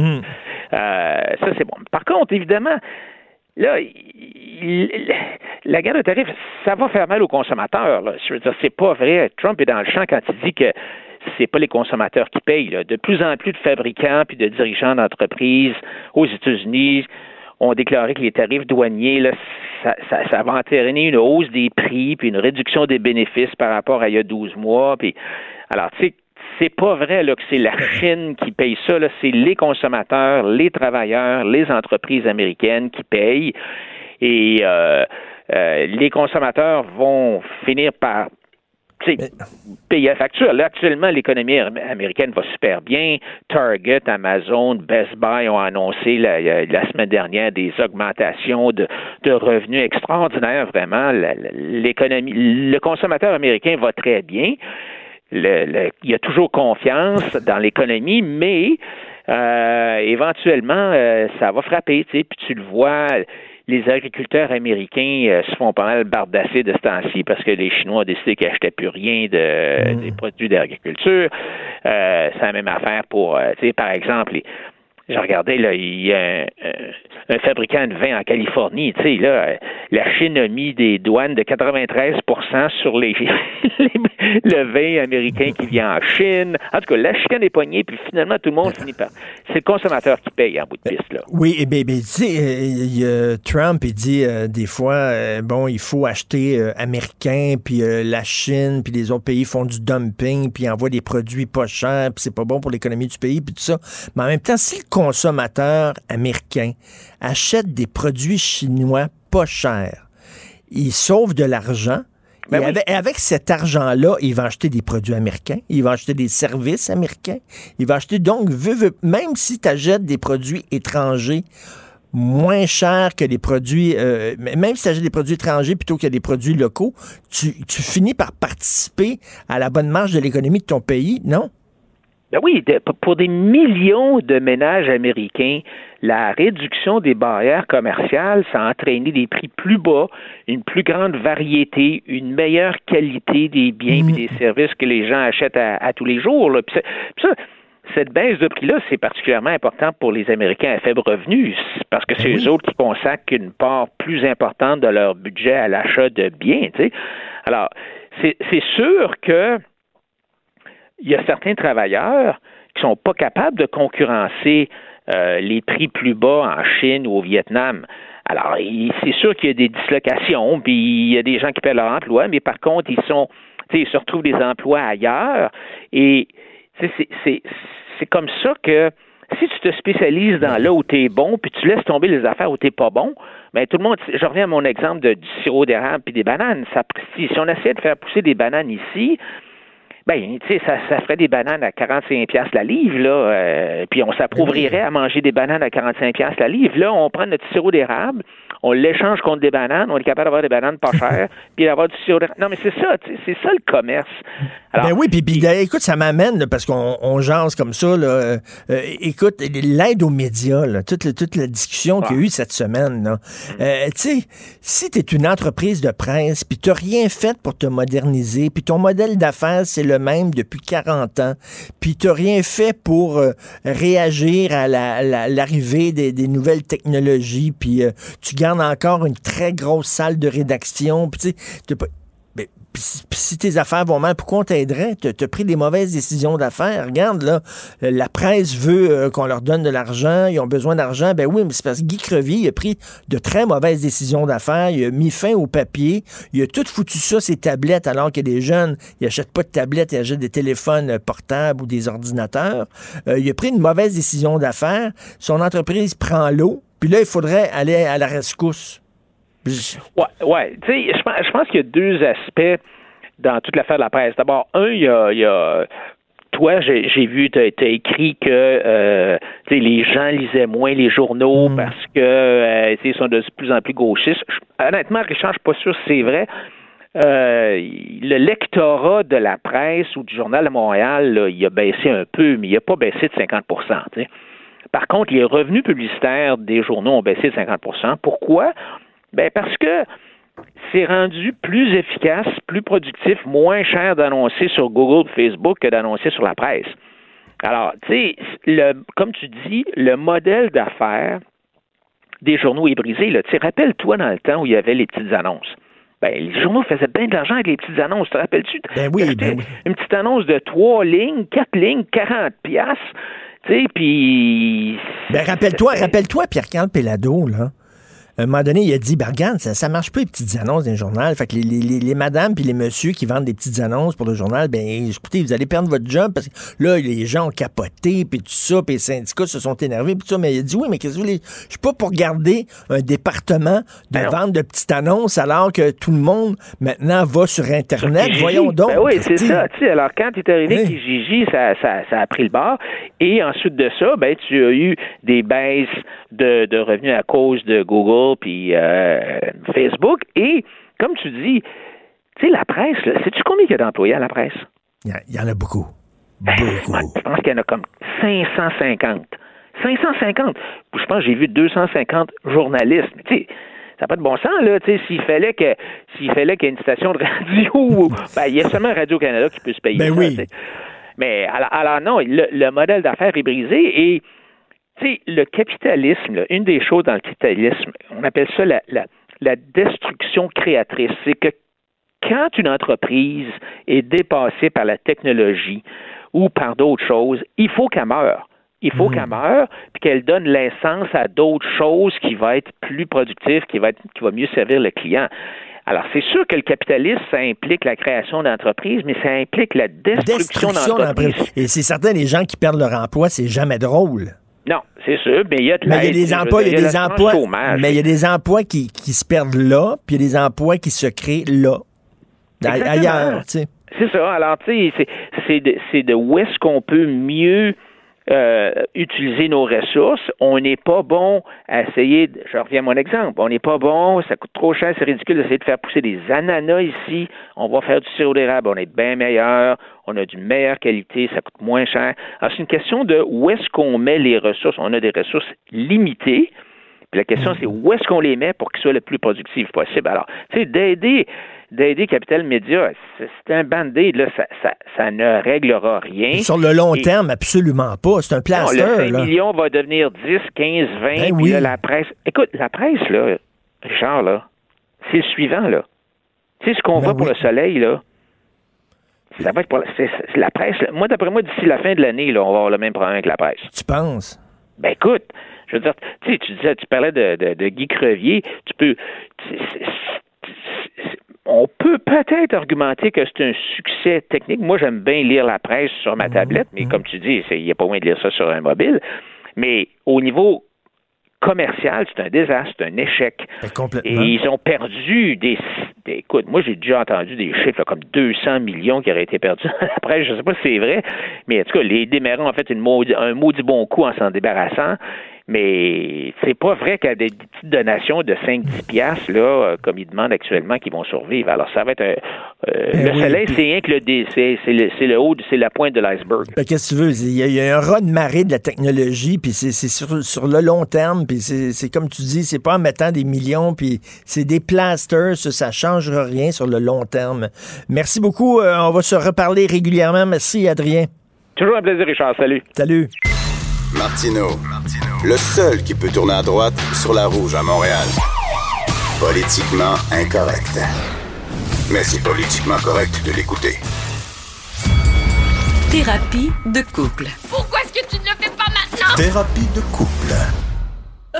Cet été, Caroline Saint-Hilaire et Maca Cotto, dans leur émission matinale quotidienne, c'est eux autres qui remplaçaient Benoît, cet été, il y avait un, segment qui s'appelait Thérapie de couple, où ils parlaient des relations hommes-femmes, des relations de couple et tout ça. Puis des fois, ils se pognaient, chicanaient Caroline et Maca, d'ailleurs, qui sont venus souper chez nous hier pour notre podcast Devine qui vient souper. Puis on a décidé de continuer la thérapie de couple avec Sophie ma blonde, ma femme. Comment mon amoureuse, ma, Ma femme. conjointe, comment- ma femme. Ben oui. Ma femme, c'est comme si tu m'appartenais. Mais non, mais je t'ai épousé. Moi, t'es mon mari.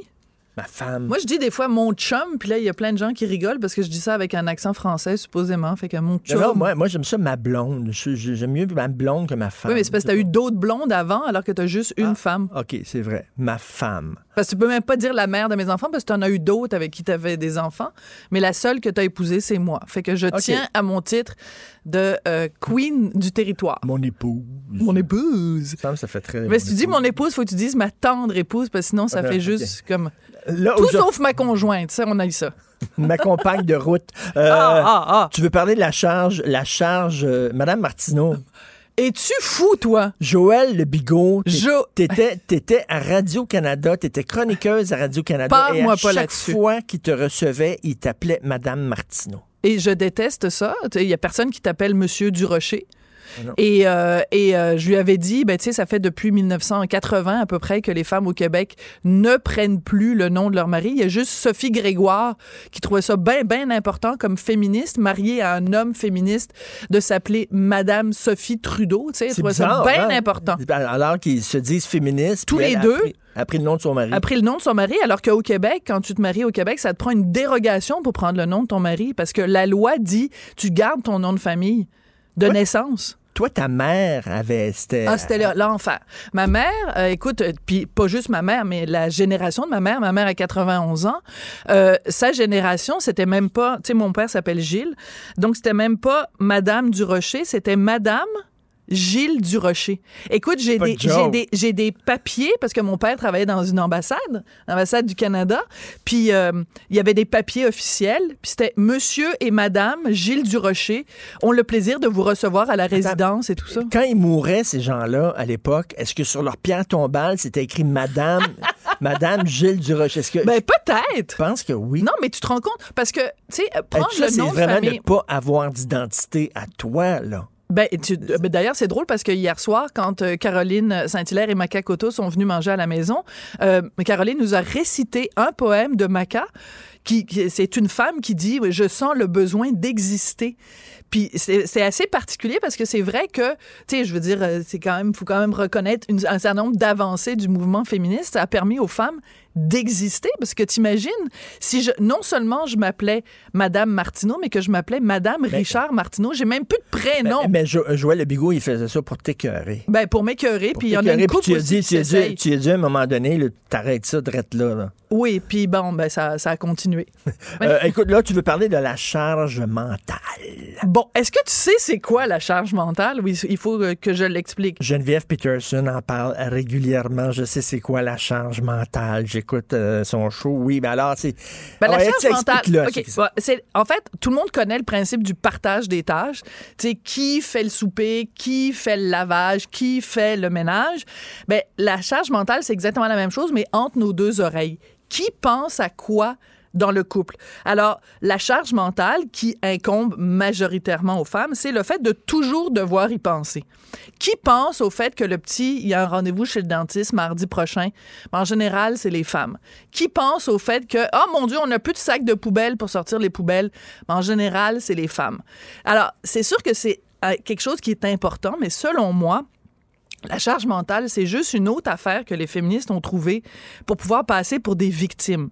Tu sais, c'est comme une fois qu'on a réglé le partage des tâches puis que c'est beaucoup plus équilibré. Une fois que tu as des congés parentaux qui sont équilibrés entre les hommes et les femmes. Une fois que t'as, tu t'approches de l'équité salariale. Une fois que tu t'approches de ci puis de ça. La seule chose qui reste, le seul terrain où les féministes n'avaient pas encore pu planter leur drapeau puis revendiquer de façon militante, c'est ce qui se passe entre nos deux oreilles. Fait que là, c'est la grosse affaire, la charge mentale. C'est donc bien effrayant. Ouais, le- le- la Nous, les pauvres femmes, faut qu'on pense au rendez-vous chez le dentiste. On fait donc pitié, bouhouhou. Le partage des tâches. OK? Oui. Chaque couple, Parle-moi du par- des- partage des tâches. chaque couple doit décider pour eux-mêmes comment ils fonctionnent. Moi, on viendra pas me dire, là, ça devrait être à tout prix 50-50. Regarde, toi puis moi. Oui, Ça, ça donne que moi, je travaille plus que toi. oui. Parce que c'est, j'ai plus, Plus de contrats, ben oui. plus d'heures de travail, ça arrive de même. Peut-être qu'un jour, à un moment donné, ça va être toi qui vas travailler plus que moi. C'est certain que moi, travaillant plus, j'ai moins de temps à la maison, c'est toi qui fais le lavage, puis euh, c'est toi qui plie les vêtements, mes petites culottes, puis c'est toi, bon, qui les place dans un tiroir.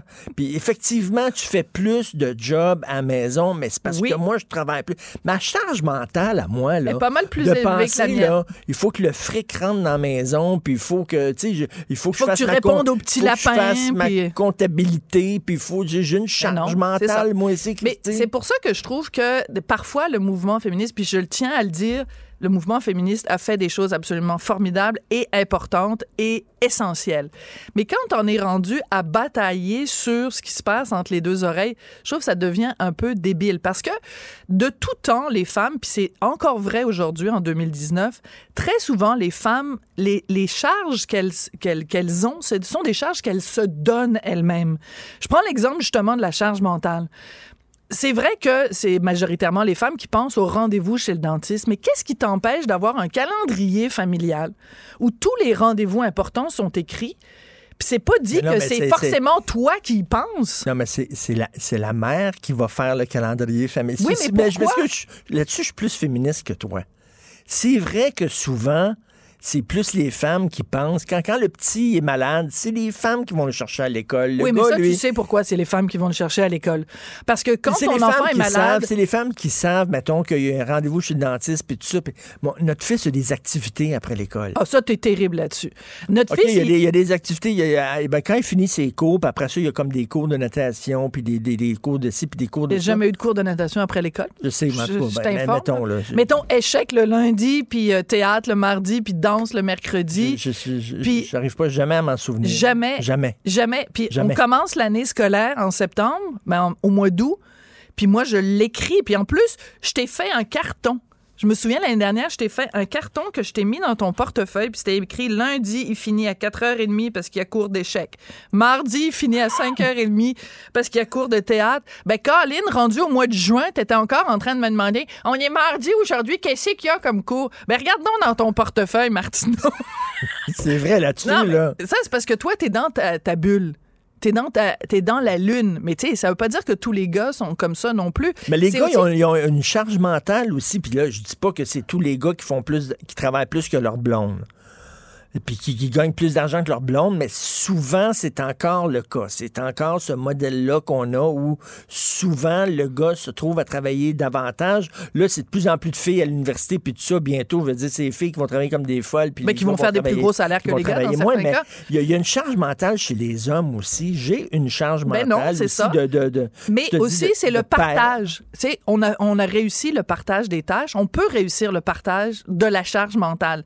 Parce que les femmes aussi, elles sont perfectionnistes, puis elles sont organisatrices. Puis là, il faut que ce soit parfait, puis il faut que ce soit fait demain. Parce que même si elles disent aux gars, regarde, mardi prochain, les- le petit a rendez-vous chez le dentiste, puis c'est toi qui l'amène chez le dentiste. Le petit va revenir avec son père du rendez-vous chez le dentiste. Qu'est-ce qu'elle va dire, la germaine québécoise moyenne? Elle va dire, ah, ben là, euh, tu y as pas demandé au dentiste de, d'y faire un nettoyage. Puis comment ça se fait que tu y as pas demandé la bonne euh, sorte de brosse à dents, puis c'est pas le bon dentifrice, puis la prochaine fois, j'irai moi-même chez au rendez-vous chez le dentiste. C'est ça aussi, que- quand je dis que parfois, les femmes, parfois, pas toutes les femmes, puis pas tout le temps, se mettent elles-mêmes une charge. D'où l'importance, parce que tu parlais de l'importance du mouvement féministe. Il y a un mouvement que moi je trouve très important qui a commencé il y a quelques années. Le mouvement des mères indignes. Oui. OK? Les femmes qui apprennent à botcher comme les hommes. C'est Parce qu'avant, avant, là, si moi je suis tout seul avec fiston le soir, puis toi tu travailles, on va se faire venir une pizza. Puis on va regarder la TV ensemble. Mais si toi, t'es tout seul avec Fiston, la femme est tout seule avec Fiston pendant que le...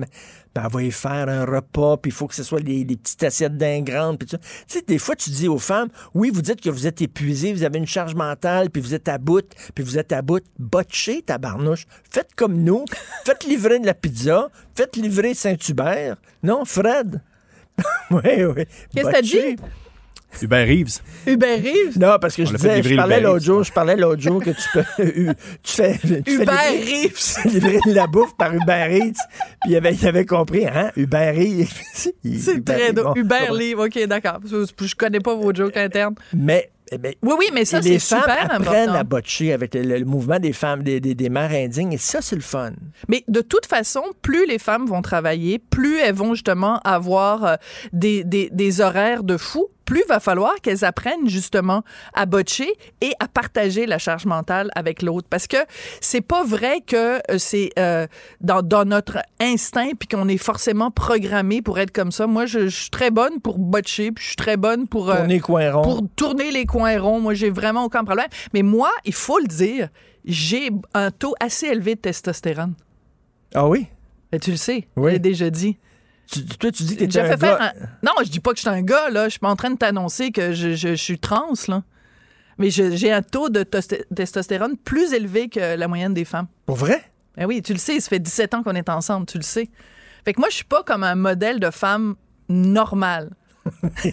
Est-ce que tu as vu dans la, dans la toilette... euh, Oh, allô? dans, la petite toilette... Ici, là? Non, non, non, Que chez nous, mélange à maison, homme-femme? Oui, qu'est-ce à qu'il maison, j'ai changé le rouleau de papier de toilette. Alléluia! OK, Fred, peux-tu nous trouver comme une musique d'église, quelque chose, là? Ave Maria ou quoi? T'as changé le rouleau de le papier rouleau de toilette? je l'ai changé. Mais comment ça se fait? C'est la première fois en 17 ans que tu changes le rouleau de papier de toilette? Parce que... Parce qu'il faut que j'explique aux auditeurs et aux auditrices surtout que chez nous, moi j'ai deux hommes, hein, tu sais, j'ai mon mari j'ai mon fils.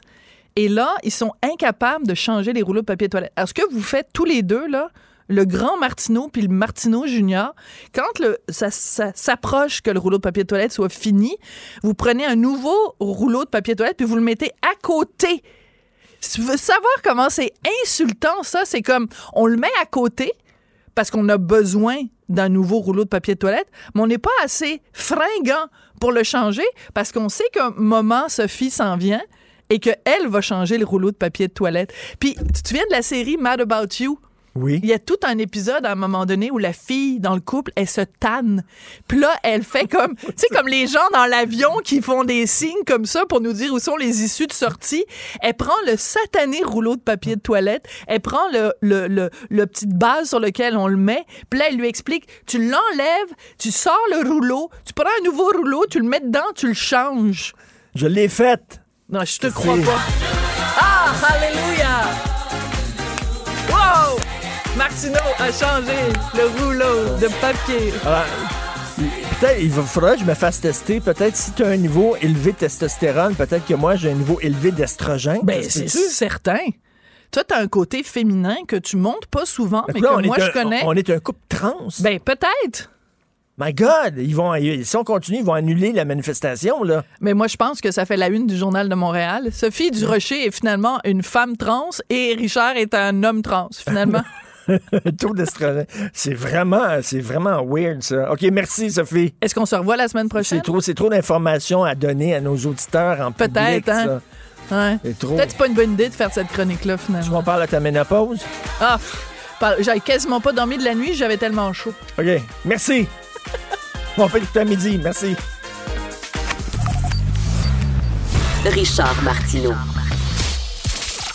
Politiquement incorrect. Cube Radio. On vit à une époque où les théories du complot se multiplient. Il y en a plein, surtout avec Internet, les médias sociaux, Facebook, etc. On est perdu un peu dans les théories. Moi, ça me fait rire. Les théories du complot, il n'y a rien qui me fait plus rire que ça. On a décidé d'avoir une chronique, tiens, chaque semaine, de vous présenter une nouvelle théorie du complot, de faire tout le tour de ça. Et c'est Alexandre Morinville-Ouellet qui est avec un bon petit jeune. Un vrai de vrai qui sort Un de bon- l'UCAM. qui sort de l'UCAM, sort du site. Bon, revoir. site, on prend des appels à la place. OK. Salut, Alexandre. Ah, salut Richard. Écoute, je suis tellement heureux de faire ça avec toi. Là. Ça fait longtemps qu'on, qu'on en jase au bureau. Puis là, euh, moi, c'est vraiment un sujet qui, qui, me tient à cœur, qui me fait tellement rire également. pourquoi, Alors, tu, pourquoi euh, tu tripes ces théories du complot, toi? je sais pas, c'est, venu à l'école quand j'étais, j'étudiais justement le journalisme. Je suis tombé maintenant, j'ai eu l'idée d'aller euh, explorer là, ces groupes-là là, sur Facebook. Euh, Il y en a même qui m'ont fait passer des examens pour être certain que j'étais vraiment là dans la théorie, euh, que je comprenais ce qui se passait. Alors j'ai discutes avec eux autres sur Facebook. ça m'est arrivé d'avoir des échanges, un certain. On va le saluer s'il nous écoute parce qu'il est aux Pays-Bas. Dave Ten Oer, qui est un géographe amateur de 43 ans. Amateur et euh, self-taught, comme il dit lui-même. Là. Il a appris lui-même, là, oui, autodidacte. Alors, Oui. euh, évidemment, là, c'est... c'est- Ben, tu parles de géographe parce qu'aujourd'hui, on va commencer avec les Flat Earthers, la théorie de la Terre plate. D'ailleurs, je crois que sur Netflix, il y a un documentaire qui paraît qui est bien, bien bon Je l'ai pas vu, puis je suis, Ben- je suis, je suis déçu, mais je sais également que Vice avait fait un reportage euh, il y a un peu plus d'un an ou deux, je crois, parce qu'il y a des rassemblements littéralement là, de dizaines de milliers d'adeptes de ces OK, théories. mais ça, là, il y a un deuxième degré là-dedans. Ces gens-là qui sont là-dedans, j'imagine qu'ils rient de ça. Ils font ça avec un deuxième degré, comme Non, non, non, non, non, ceux qui disent qu'il y a une boulette de spaghetti dans, dans l'espace. Les pastafériens, et ça, on y reviendra parce Ok. que sont hilarants. Eux, oui, ils vont avec un deuxième degré. Oui. À l'origine, c'était pour éviter des taxes de l'État en, en partant d'une nouvelle religion.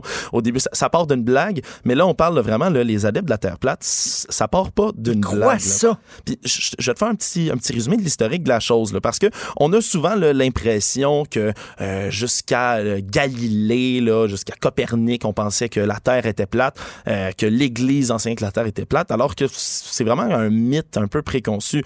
Tu les anciens Grecs, là, on parle de Thalès de Milet, qui est le premier en moins 625, là, à parler de la que la Terre est une sphère. Ça a été repris par Platon, ça a été repris par Pythagore, Aristote, puis même Ératosthène. Hein, on y va, un homme qui a vécu de moins 276 à moins 194 avant notre ère. Un homme qui a pu même calculer la circonférence de la planète seulement en calculant. Ouais, ouais, ouais, ouais. Il s'est rendu compte que dans une certaine ville, à midi, dans un puits, le soleil là, rentrait à 100% dans le puits. Là, il n'y avait pas d'angle à l'ombre, donc il n'y avait aucune ombre dans le puits. Alors il s'est dit si je mets un bâton dans, à la ville d'Alexandrie, que je mets un bâton dans cette ville-là, que je calcule la différence d'ombre à telle heure. Il a vraiment fait un calcul comme ça. Et là, Puis- 276 avant Jésus-Christ. et oui, et son calcul, la circonférence de la planète, il est arrivé à 39 375 km. La vraie circonférence, c'est à peu près 40 000. Il Hein? s'est trompé de, de des poussières. Avec des bâtons. Oui, oui, oui, ça, avec des bâtons. Alors même, L'ombre et tout. Wow. Alors même les anciens Grecs avaient trouvé que la Terre était ronde. Ça, c'était pas Alexandre, Alexandre, j'embarque dans un avion. Je monte dans un avion, puis l'avion va tout droit, en ligne droite. L'avion va en ligne droite. Je vais revenir à mon point de départ. Ce qui prouve Saint Christ que la Terre est ronde, parce que si la Terre était plate, puis j'allais en ligne droite, je reviendrai jamais à mon point de départ. Et là, ça, ça, c'est ce qui va être le fun, Semble, je crois, là, Richard, lorsqu'on va, on va s'amuser avec ça, parce que je vais te laisser me poser toutes les questions comme ça que tu veux. Ben, ils ont une réponse à tout. Hein, les- ben, les ben, on appelle ça la circumnavigation, d'accord? C'est un concept comme quoi le, le modèle de la Terre plate, là, selon euh, comment eux l'imaginent maintenant, c'est euh, le pôle, évidemment, comme la Terre est plate, mais il y a quand même le pôle nord, le pôle sud. Le pôle nord, en fait, est en plein milieu de la Terre. Tous les continents sont en éventail autour. Puis, l'Antarctique, tu vas me dire, ben elle est en dessous de cette Terre plate-là. Non, non, non, non. C'est un mur de glace gigantesque. Allez à Game of Thrones, Game Richard, of je sais que tu Thrones. connais ça. Y a-tu, euh, Jon le tour. Snow? Euh, ça, ça, c'est pas dans leur théorie. Mais il y, a- il y a un mur de glace imprenable. C'est l'Antarctique qui fait le tour de la planète pour nous empêcher, là, empêcher l'eau de tomber en bas. En bas où, on ne sait pas.